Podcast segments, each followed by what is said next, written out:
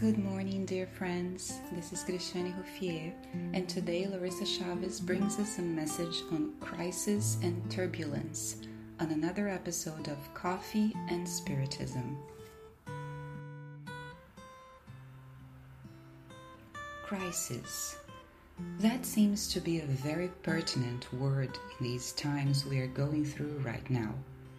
Crisis in the health system, in the educational system, economic crisis, political crisis, crisis of values, crisis affecting humanity, and also crisis for lack of humanity.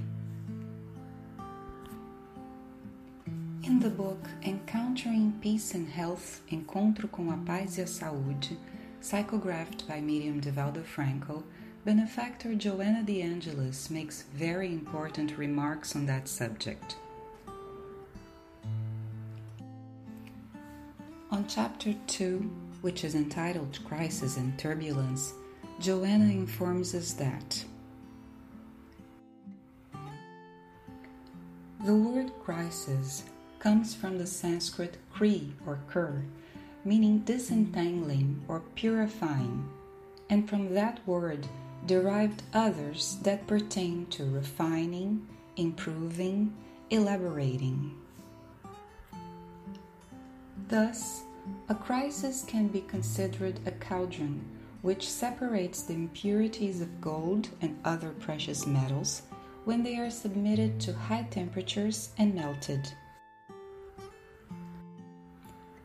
On the other hand, it comes from the Greek krisis, which can be interpreted as a change, a conflict that takes place at any given stage in life due to internal events which were not overcome and are triggered by new occurrences. A crisis is a sociological and psychological need which allows us to take better advantage of existing opportunities and gives us the courage to change paradigms as well as our behavior, always aiming at more healthy and more practical results.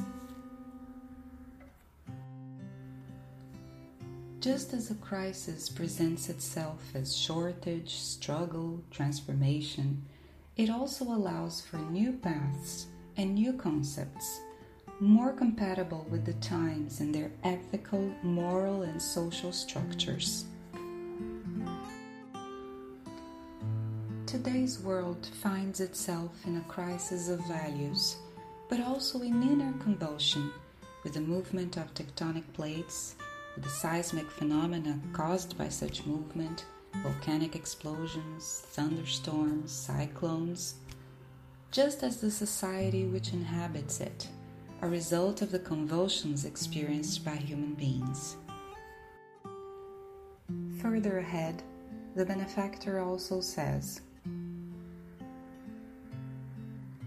At the root of these crises, however, is human ambition looking for immediate results, investing everything in favor of power and possessions, in the unbridled pretension to gather material goods, which will be proven useless as time passes by. Unquote. The words of Spirit Joanna de Angelis fit perfectly at this moment we are going through.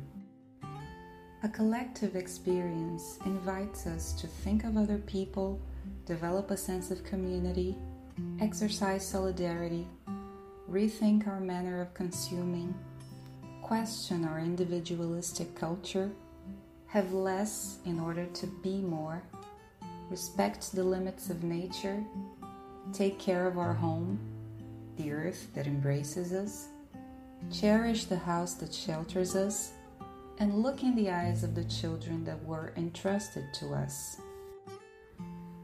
A crisis is always a calling for change, and we must ask ourselves how much thought we have given to our lifestyle in the present context.